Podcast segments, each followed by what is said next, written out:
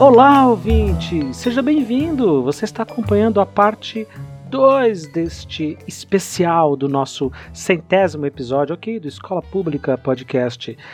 Se você ainda não escutou a parte 1, para tudo, volta lá, escuta a parte 1, vem aqui, continua. Se já ouviu, muito bem, vamos em frente porque muita gente boa, muita reflexão, alguns momentos engraçados, ouviu, Daniele? Muita coisa bacana para a gente relembrar e acompanhar mais uma vez aqui no nosso especial de 100 episódios. Vamos lá!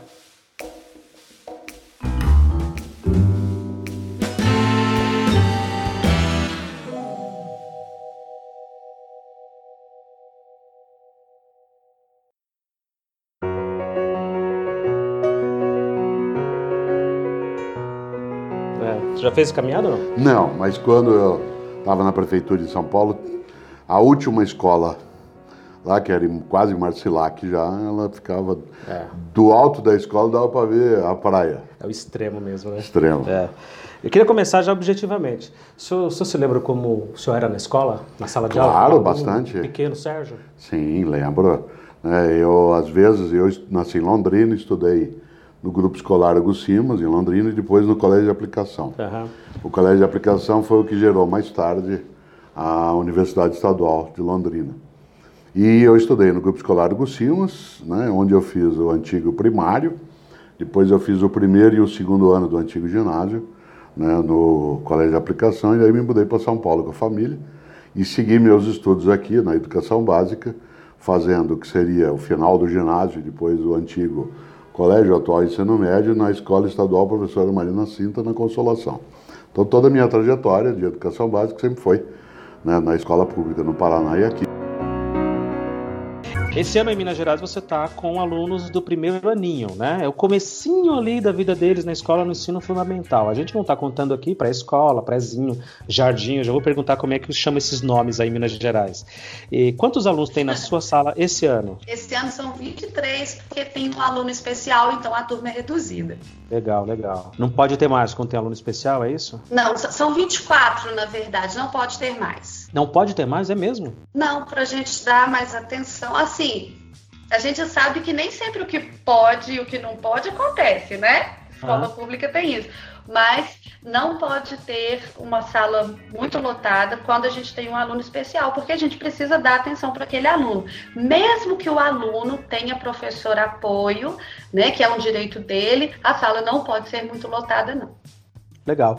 Aqui em São Paulo, a maioria das escolas estaduais, elas estão eliminando essas salas com ensino fundamental 1, que a gente chama aqui, uma sigla que a gente usa de PEB 1.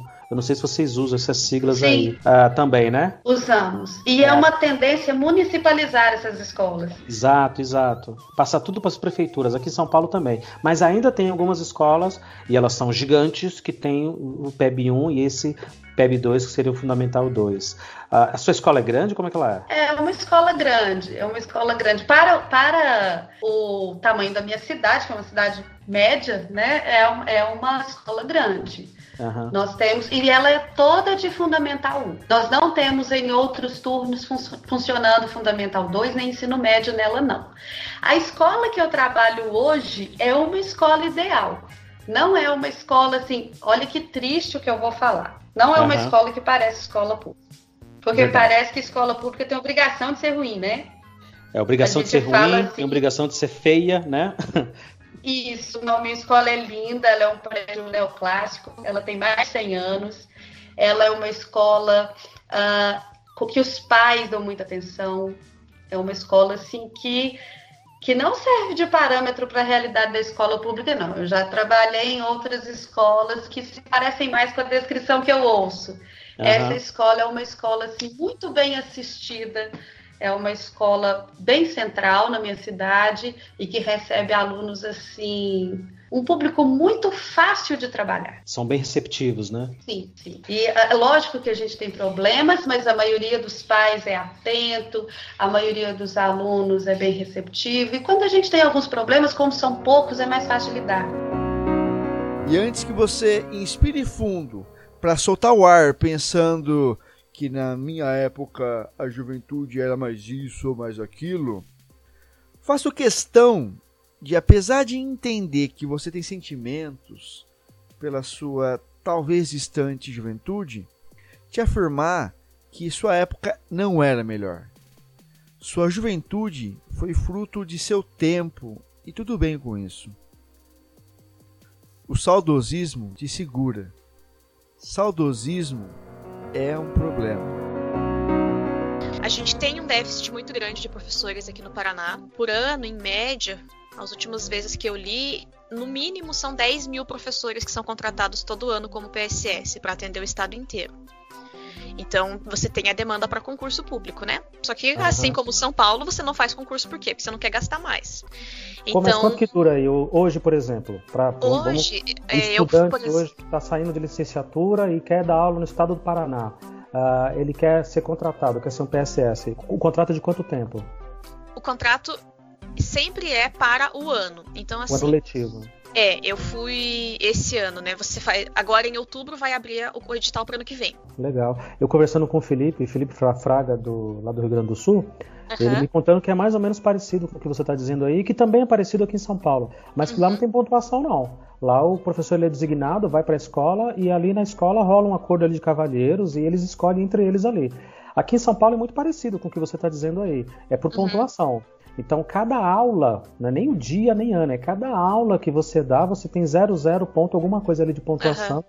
Uhum. E cria uma lista né, de mérito ali de pontos. Então, quem tem é. mais pontos chega na frente e pega as aulas primeiro, escolhe a escola que trabalhar.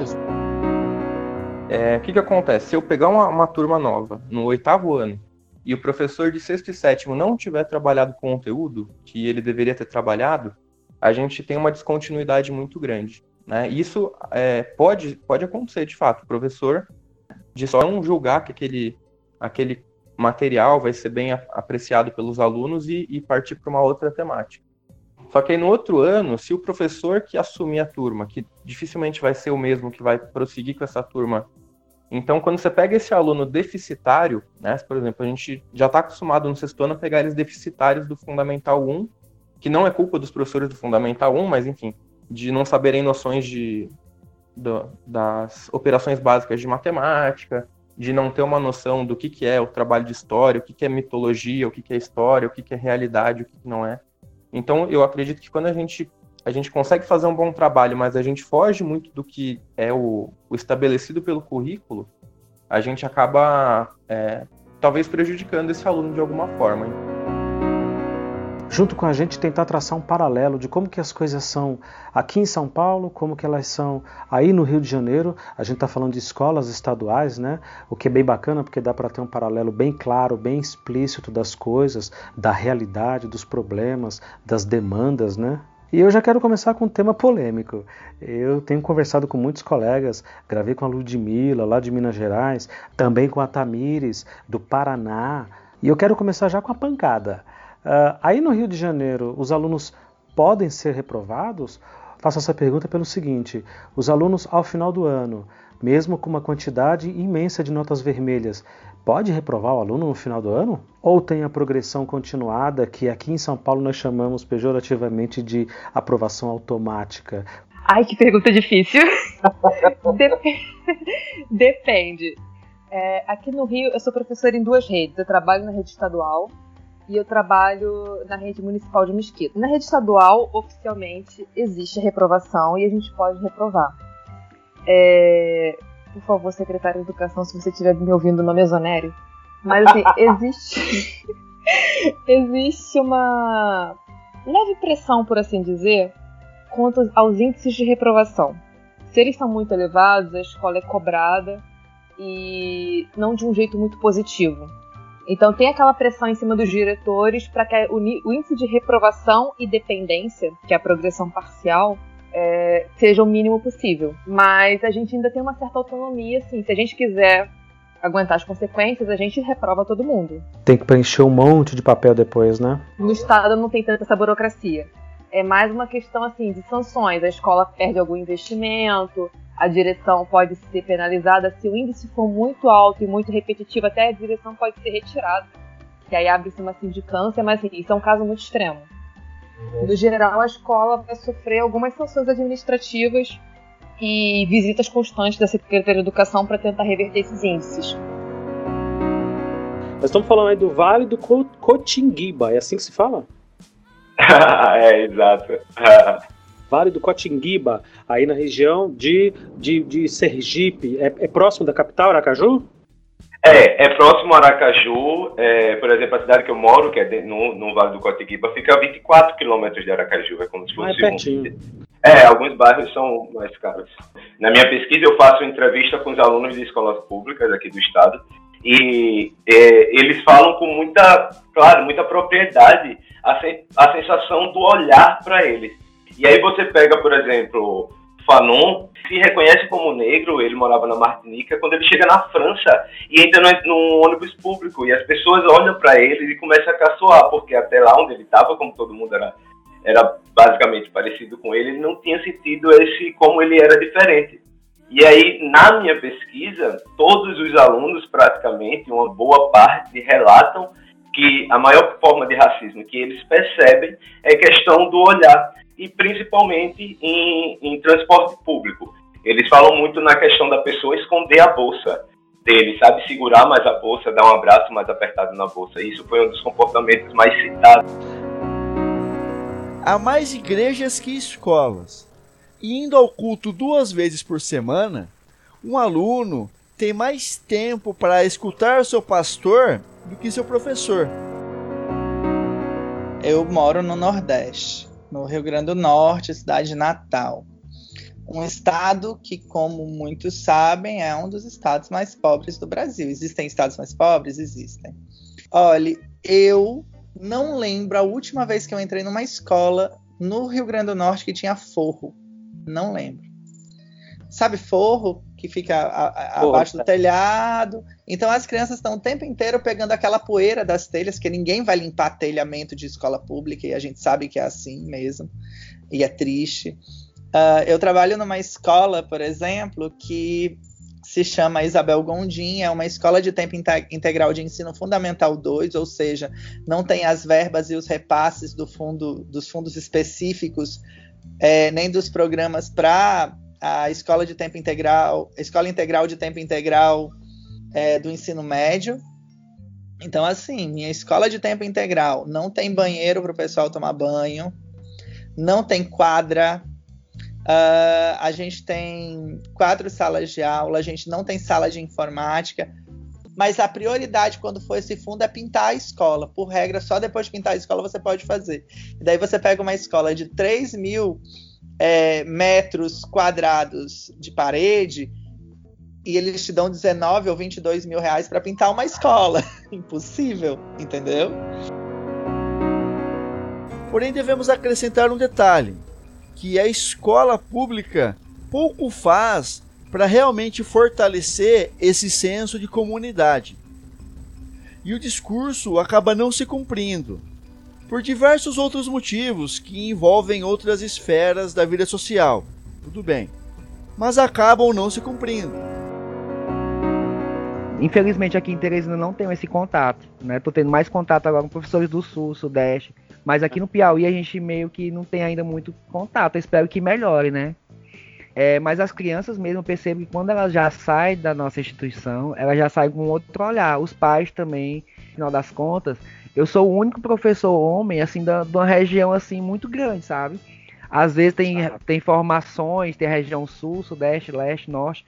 Assim, dos dados que eu recebo, vai muita gente pesquisar na minha sala, dos dados que eu recebo, eu sou o único professor, assim, nossa, acho que de umas 500, 400 escolas que tem, só tem uns 3, 4 e desses três, quatro, só eu gosto de falar, gosto de dar, enfim, de falar um pouco da minha experiência, minha prática, a questão do acesso, né? Então, assim, os pais, de certa forma, começam a ver assim, essa, esse outro lado, sabe? Que os pais da minha, da minha, da minha creche começam a falar com outros pais. É uma rede, né? De, Exato. Enfim. Mas a gente pouco se fala assim, nesse bem, aspecto, né? É uma corrente do bem que vai crescendo, né? Verdade uma coisa imaginável. Eu dei aula na Praça da Sé, com meus alunos tem uma aula compartilhada do quarto, do quinto ano, do nono, do oitavo, e dei aula à noite para EJA, na Praça da Sé. Uma coisa impensável, né? Todo mundo vai ah, Praça da Sé, a gente deu uma aula na Praça da Sé com esses alunos. Eu tenho um vídeo na, na minha página, eu tenho duas páginas. A minha página pessoal, que é Paulo Magalhães, eu tenho outra página que chama assim Projeto Aula Pública. Lá vocês podem ver o vídeo que confirma essas aulas que eu dei na Praça da Sé. Isso, isso, é fantástico. Só confirma muitas das ideias que a gente tem por aqui de que os alunos eles são receptíveis.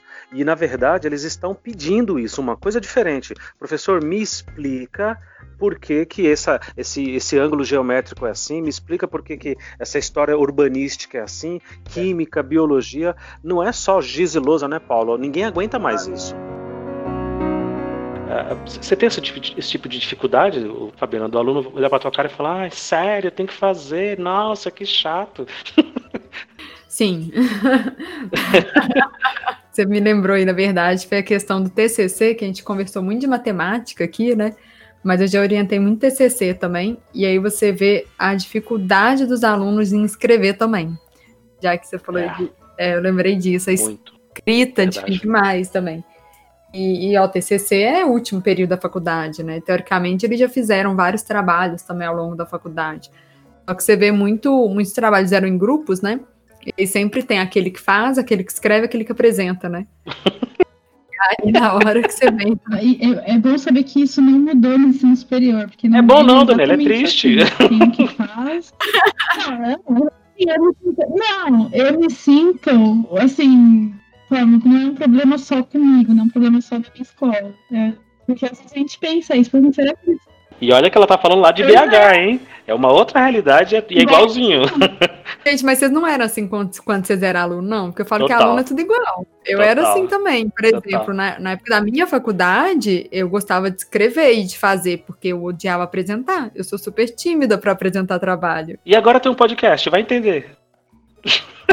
Professor, podcast, YouTube. É? te contar uma experiência. Eu gosto muito de, de valorizar o Enem. Boa, né? boa. E aí eu tenho esse. Exame Nacional do Ensino Médio.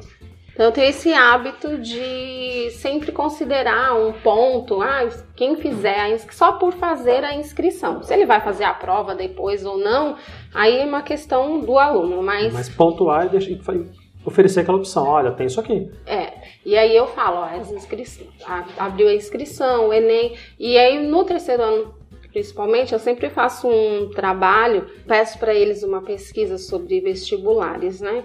E aí peço o Enem, peço o SISU, peço o ProUni. Boa. E aí depois eles, eh, quando, quando tem a inscrição, eu daí falo, quem fizer, traz o, o comprovante, o protocolo de inscrição, que eu vou dar um pontinho na média vale para quem nota. se inscreveu. Legal. Daí eu acho que é um incentivo para uhum. eles.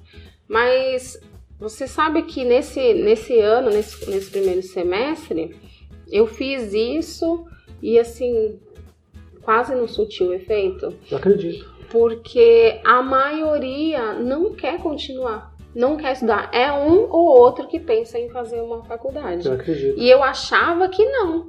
Que como eles já perderam muito tempo e retornaram agora para fazer o ensino médio, que vou eles quisessem continuar. Vou para a faculdade. Exatamente, terminar tudo, né? Fazer... Ainda mais tendo a oportunidade de ter uma bolsa, né? Tanto de ProUni ou até o FIES, que você pode financiar 50% ou até 100%. Mas não. Eu, eu tive essa experiência no regular no ensino médio regular dessa mesma escola que a gente está falando, uh, e foi quando me desanimou totalmente. Aí eu falei, não, não eu não consigo.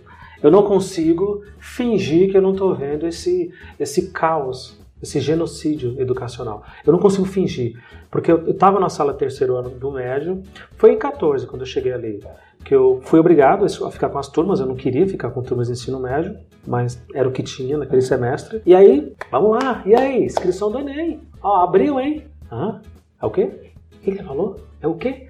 Gente, vamos lá. Prova tá chegando do Enem. Quem fez inscrição, quem não fez, e aí?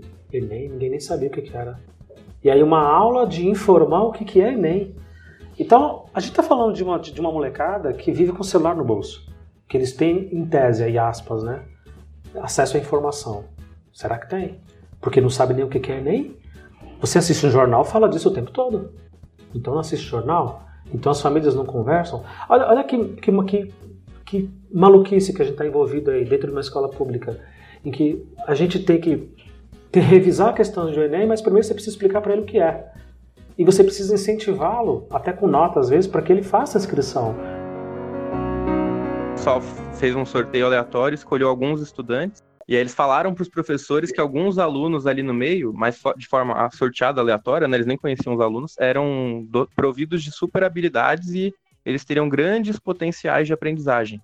Né? E o inverso também, alguns alunos seriam desprovidos de QI, portanto não esperar grandes resultados daqueles alunos. Olha que filho e... da mãe.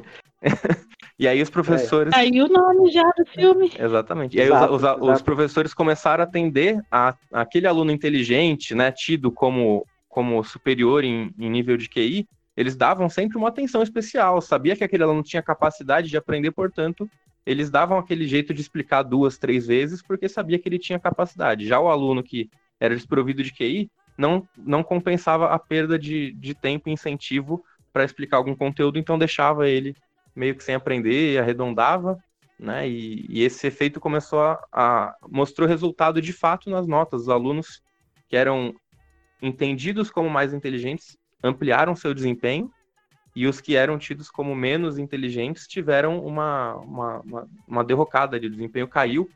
E aí eles já tinham aplicado também esse experimento com cientistas em ratos de laboratório para fazer aqueles labirintos, né? Então foi, foi, foi passado entre ratos, depois entre alunos. Só que quando os professores descobriram, enfim, teve um monte de protesto, eles se sentiram usados, né?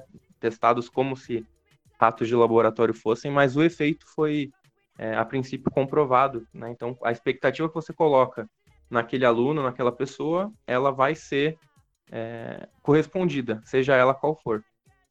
E é, é essa que é a chamam... grande sacada, né? É, eles chamam de o efeito Rosenthal, que é o nome de um dos psicólogos, né? O sobrenome, na verdade, dele, Rosenthal, que coloca que quanto mais expectativa você põe em cima da pessoa e quanto mais cobrança por essa expectativa você faz, melhores são os resultados. Olha que interessante.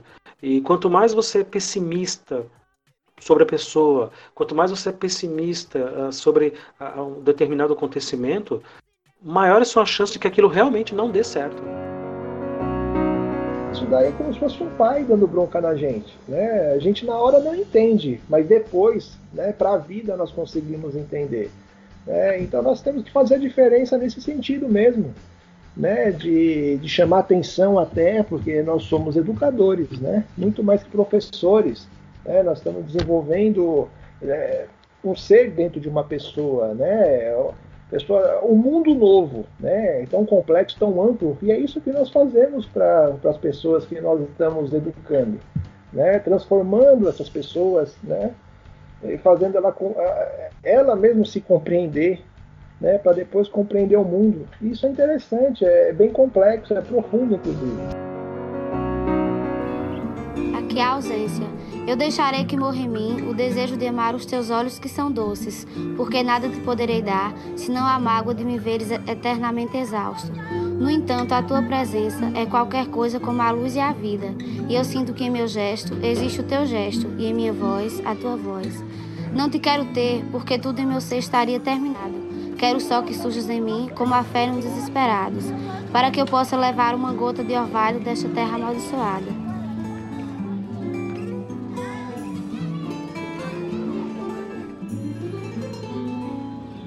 Hoje nós vamos falar especificamente do documentário Pro Dia Nascer Feliz. Um documentário muito bacana que fala de escola. E qual o melhor podcast para falarmos de escola? Aqui no Escola Pública Podcast. Sejam bem-vindos, o meu nome é Luciano e comigo nessa empreitada para falarmos do filme e traçarmos paralelos com a nossa realidade lá no chão de escola, lá na linha de frente, o professor Felipe Fraga professor e diretor da escola André Leão Poente, lá em Canoas, no Rio Grande do Sul. Comigo também a professora Dani Piso, que participa com a gente de lá da cidade de Suzano, em São Paulo. Vamos lá, vamos discutir isso daí. Então, que Deus abençoe você nesse Natal, que o menino Jesus nasça no seu coração. E, gente, é possível um mundo diferente sim, porque enquanto tiver um ser humano, que queira fazer diferente, o mundo vai ser diferente. Nisso eu acredito. E nisso nós estamos juntos. Amém! para você que nos ouviu até agora, nos acompanhou, para você também um excelente Natal. Converse com a sua família, esteja próximo daqueles que você ama e olhe para o lado, né? Olhe para o lado, porque tem sempre alguém que vai precisar, às vezes, de um, uma ideia, uma palavra de conforto, às vezes um minuto de atenção, né? Um, um, e aí, como é que está lá no trabalho? E aí, como é que está lá na escola? Às vezes uma pergunta genérica dessas já é um sinal de atenção e de carinho. Então, para você que nos ouviu até agora, muito obrigado e Feliz Natal para vocês. Amém, Luciano! Feliz Natal!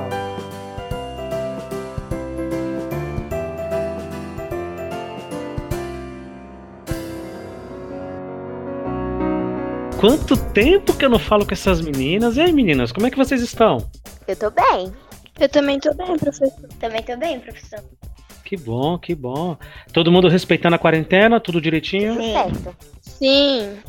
Todo mundo lavando as mãos? Sim, toda hora. Passando álcool gel. Álcool gel, muito bem, muito bem. Professoras, professora Agatha, professora Dani, um Feliz Natal para vocês duas, que vocês tenham um dia tranquilo, uma, um restinho de ano que já está quase acabando. Calma, falta só uma semaninha. Que tudo fique bom para vocês e que o Papai Noel traga bons presentes. E muito obrigado por estar conosco aqui em mais um episódio do Escola Pública Podcast, professoras. Obrigada, Luciano. Obrigada, ouvintes, por terem nos ouvido até aqui e durante o ano todo, não é mesmo? É isso aí, galera. Agradeço imensamente a audiência de vocês durante o ano.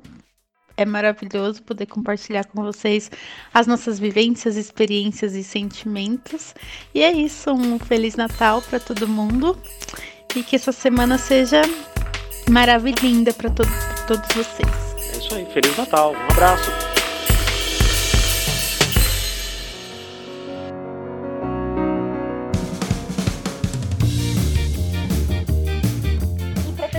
Perceber que, tipo assim, a, na onde a gente mora, meia periferia, né? Que não é totalmente, mas. É, querendo ou não, é um pouco, entendeu? Mas. Totalmente. Eu acho que é totalmente periferia. Ah, tá. É, literalmente. Mas é. É. Então, aqui não, onde tipo, a gente mora assim nessa região, tem muita gente, tipo, muito bar aberto, é muito lugar que é tipo de pancadão essas coisas, que é aberto muito comércio, né? É, aberto sem necessidade. E você, e você vê que, tipo assim, a gente vai na feira, tipo, na feira assim normal, como a gente ia antes, só que as pessoas não usam máscara, as pessoas ficam uma perto da outra, é muita aglomeração, sabe? Ou seja, é por isso esse tanto de mortes, sabe? Porque eu acho que isso tudo não deveria ter. Esse, os comércio básico que deveria ter, no caso, é o mercado, farmácia e algo a mais. Mas você vê, tipo, sorveteria tá aberta, loja de material tá aberta. E, tipo, às vezes essas coisas não é tão necessário assim, sabe? Tipo, bar aberto não é necessário, entendeu? Acumulando aglomeração. É, exatamente. Tem algumas coisas que não é necessário tá aberta e algumas coisas que é necessário e tá fechado. Exatamente. Acontece. Tipo, você também. vai em um lugar assim que é tipo loja mesmo, sabe? E aí você precisa de alguma coisa que tem lá e ela não tá aberta, tipo, tá fechada assim. Aí tá até a placa, né? Fechada por conta da quarentena. Seguinte, uh, a gente trabalha aqui há muitos anos, né? Você, eu conheci você assim que eu cheguei nessa escola, nessa escola que eu, eu trabalho até hoje. E quando eu cheguei aqui, você era o nosso professor substituto.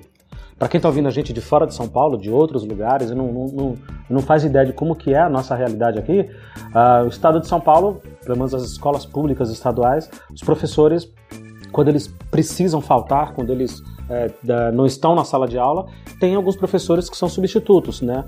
Que a gente chama popularmente de eventual, professor eventual, mas na, na prática é o professor substituto. E eu, te conheci nessa condição. E você foi ficando, né? No ano seguinte você estava de novo, no ano seguinte você estava de novo, por uma série de questões, por que o Estado não contrata, né? Por não, por o Estado não abrir contratações. Então, a única forma que você conseguia trabalhar em sala de aula naquele momento era como professor substituto. E você ficou muitos anos nisso. E esse é o tema que eu quero abordar no nosso podcast de hoje. É o tema de professor substituto, que eu acho que você tem bastante experiência nisso. Para quem está ouvindo a gente que não é professor, ou que não está mais em sala de aula, não é mais aluno. Você imagina você é um profissional, sei lá, você é um médico, você é um advogado, você, se formou, você é graduado, você está pronto para trabalhar, só que você não pode trabalhar. Por uma série de motivos aí é, que o Estado impõe, que as, você não pode trabalhar. Você fica ali em stand-by. Você precisa, você precisa esperar que alguém falte para você trabalhar, o que é uma situação terrível, porque eu também fui eventual professor substituto lá ainda na faculdade, mas acho que por conta da, da matéria, né, matemática, eu consegui dar muitas aulas na sequência. E você tem, você tem muita experiência e tenho certeza que tem muita história para contar. Ficar ali sentado esperando um professor faltar para dar aula, pô, deve ser um porre, né? Nossa senhora, eu posso dizer com certeza, é um porre. mas também é o meu. Eu vim, eu tenho pouco, pouca experiência na área da educação. Eu entrei na educação em 2015. Eu vim da, da, do setor público, do setor privado. Eu até então trabalhava em empresa e, e não conhecia esse mundo aqui da educação. E aí fui para a faculdade, me formei. Legal. E aí o que acontece? Aí quando eu me formei, e a faculdade ela tem meio, não sei se eu posso usar essa palavra, mas ela meio que mascara a ideia de que de, de, como você vai entrar na sala de aula. Exato, exato. Sabe? Aquela coisa de que no seu pensamento você imagina, ah, você vai entrar na escola, vai vir um diretor, vai vir uma pessoa, vai te dar uma apostila, vai te dar um, vamos dizer assim, vai te dar um norte. Vai te orientar, olha te só, orientar, você vai trabalhar assim, você, vai, trabalhar assim, você vai trabalhar isso. Você vai estar de frente para os alunos e vai falar Sim. desse jeito, e essa turma aqui está nesse nível, então você parte daqui e não é nada disso, Sim. né? Cara, me lembro como se fosse hoje. Eu entrei aqui na escola, toma, como diz, toma sua cruz e vai. E aí eu fui. Luciane, eu entrei no sexto ano, assim, e eu não tinha ideia do que era um sexto ano. Caramba. E para quem está começando, é, é, engraçado, porque você acha que os, os, primeiros anos assim é o mais tranquilo, não. Uhum. mais Sim. E aí, apresenta como professor substituto, ou seja, você não é daquela sala. É. E aí você já é mal recebido, assim, Assim, eu claro que não é generalizando e eu sou uma pessoa que sempre vai defender a educação e tudo mais. Só que existe muito professor que acomodou, né? Porra, não faz nada, né? Acomodou. Cara, criatura, não, acomodado não é pouco, gente, pelo amor de Deus. tá nem aí, né? Se estiver caindo o mundo e ele não for receber para levantar e sobreviver, ele não vai levantar. É, tipo, pelo Sabe uma coisa que me irrita bastante, Tamires? É professor politizadão, professor ligado ali, Aqui partidário, é um merda, não professor. sei o quê. Mas na sala de aula ele é um lixo, né? Na escola dele é um lixo, ele não faz nada pelos alunos, ele falta muita porra do trabalho dele. Sim. É, feminismo é um, um ato ali social, político é, e filosófico para que as mulheres tenham os mesmos direitos que os homens, né? Igualdade de gênero, assim. É algo muito simples, mas acho que as pessoas ainda têm muita dificuldade de entender. O feminismo quer acabar com os homens? Não, de jeito algum. Eu vou, eu, vou, eu vou provocar bastante. Eu vou, eu vou dar uma de João ignorante ou Zezinho ignorante, sabe? É tipo, mas o feminismo ele quer acabar vários. com os homens? Eu também conheço vários. Eu conheço, gente, eu conheço professores assim. A gente né? também. É Vocês também, né? Tem, é Tá, eu acho que a gente conhece os mesmos, então. As feministas não querem acabar com os homens? Não. Não? Não, assim, algumas devem querer com certeza, né? Pelo seu contexto, mas... Mas as pessoas em geral, né? Eu, por exemplo, adoro, tenho vários amigos homens, não tenho nenhum problema. Ah, vários amigos que são, né? São. Inclusive, eu tenho amigos que são homens. Mas, assim, é, a gente não quer acabar com os homens, a gente só quer ficar naquela igualdade. E aí eu acho que é por isso que muitos homens odeiam o feminismo, né? Porque acham que é isso, que queremos acabar com eles e tudo mais. Mas, Que, que quer substituí-los, né? É, Que é uma troca, vamos substituí-los. Então vocês mandaram durante séculos, agora nós vamos mandar. É por isso. isso que eles não querem, porque eles sabem que é ruim o que eles fizeram com a gente, então por isso que eles não querem. Boa, boa. Porque assim, é, eles sabem o que fazem com a gente. Então, pra eles, tudo bem. É, vai, tudo bem ficar na mesma, sabe, ali que vocês, ficar iguais. Aham. Eu até aceito. Mas vocês fazerem o que a gente tá fazendo com vocês, agora, não. Eu não aceito, sabe? É medo de- do que vai vir olhando para o passado, né? Dado tudo que nós fizemos com vocês, mulheres, se vocês tiverem poder e resolverem fazer o mesmo, tiver um revanchismo, nós estamos lascados. Nós homens, especialmente esses na faixa de 40, 50 anos, que são os mais assustados. É só- é o pessoal que está mais assustado com todas essas mudanças. Você acha que tem saída para o desenvolvimento humano, social, fora da educação? É, a educação escolar, né, ela é restrita perto do conjunto da educação. Do todo, né? Você imaginar uma criança hoje ou um jovem passa um número muito maior de horas fora da estrutura escolar do que dentro dela. É. né? Portanto, se nós olharmos a noção de educação como sendo a formação de uma pessoa num sentido mais amplo que se dá na família, na igreja, no grupo de amigos, na mídia e também na escola, Aham. sem dúvida é a única alternativa. Sim. Né? A escola em si, estruturada tal como nós conhecemos, ela importa, mas ela não é exclusiva. Aliás, a ideia de que a escola possa por si mesma, por exemplo, dar a redenção econômica a uma nação, ela é um pouco estranha por si, por uma razão. Nós somos uma das dez economias mais poderosas do planeta, mas nós somos a nação 66 em educação. Entre 70. Isso. Pois é. Portanto, se fosse a conexão tão direta, fosse tão linear, né, nós não teríamos, porque É. o raciocínio invertido é que leva a outra questão, que é, então, se nós somos o primeiro em educação, nós vamos ser o primeiro do mundo? Não, Não necessariamente. necessariamente, é. Portanto, É. não é isso. Segundo, é, a educação, em geral, não escolar estrito senso, ela no Brasil tem um campo muito mais amplo né, do que a própria escola, ela se coloca.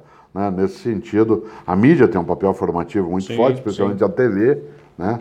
O Brasil tem um grande pedagogo, um grande livro didático, como diz o Dermeval Saviani, que é a televisão, especialmente a novela. né? A novela é o grande livro didático da nossa formação.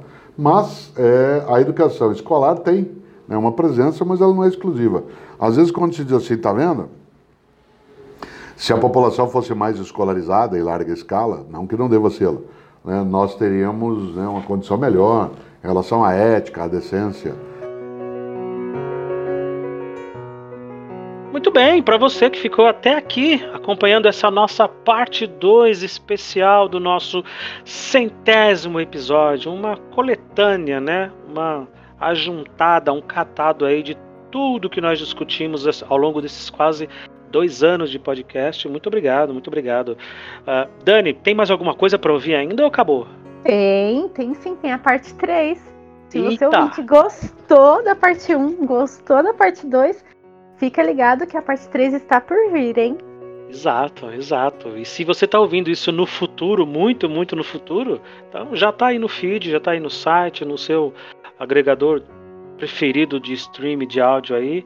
Procura porque tem aí a parte 3 desse nosso especial, do nosso centésimo episódio. Tá bom? Vamos lá.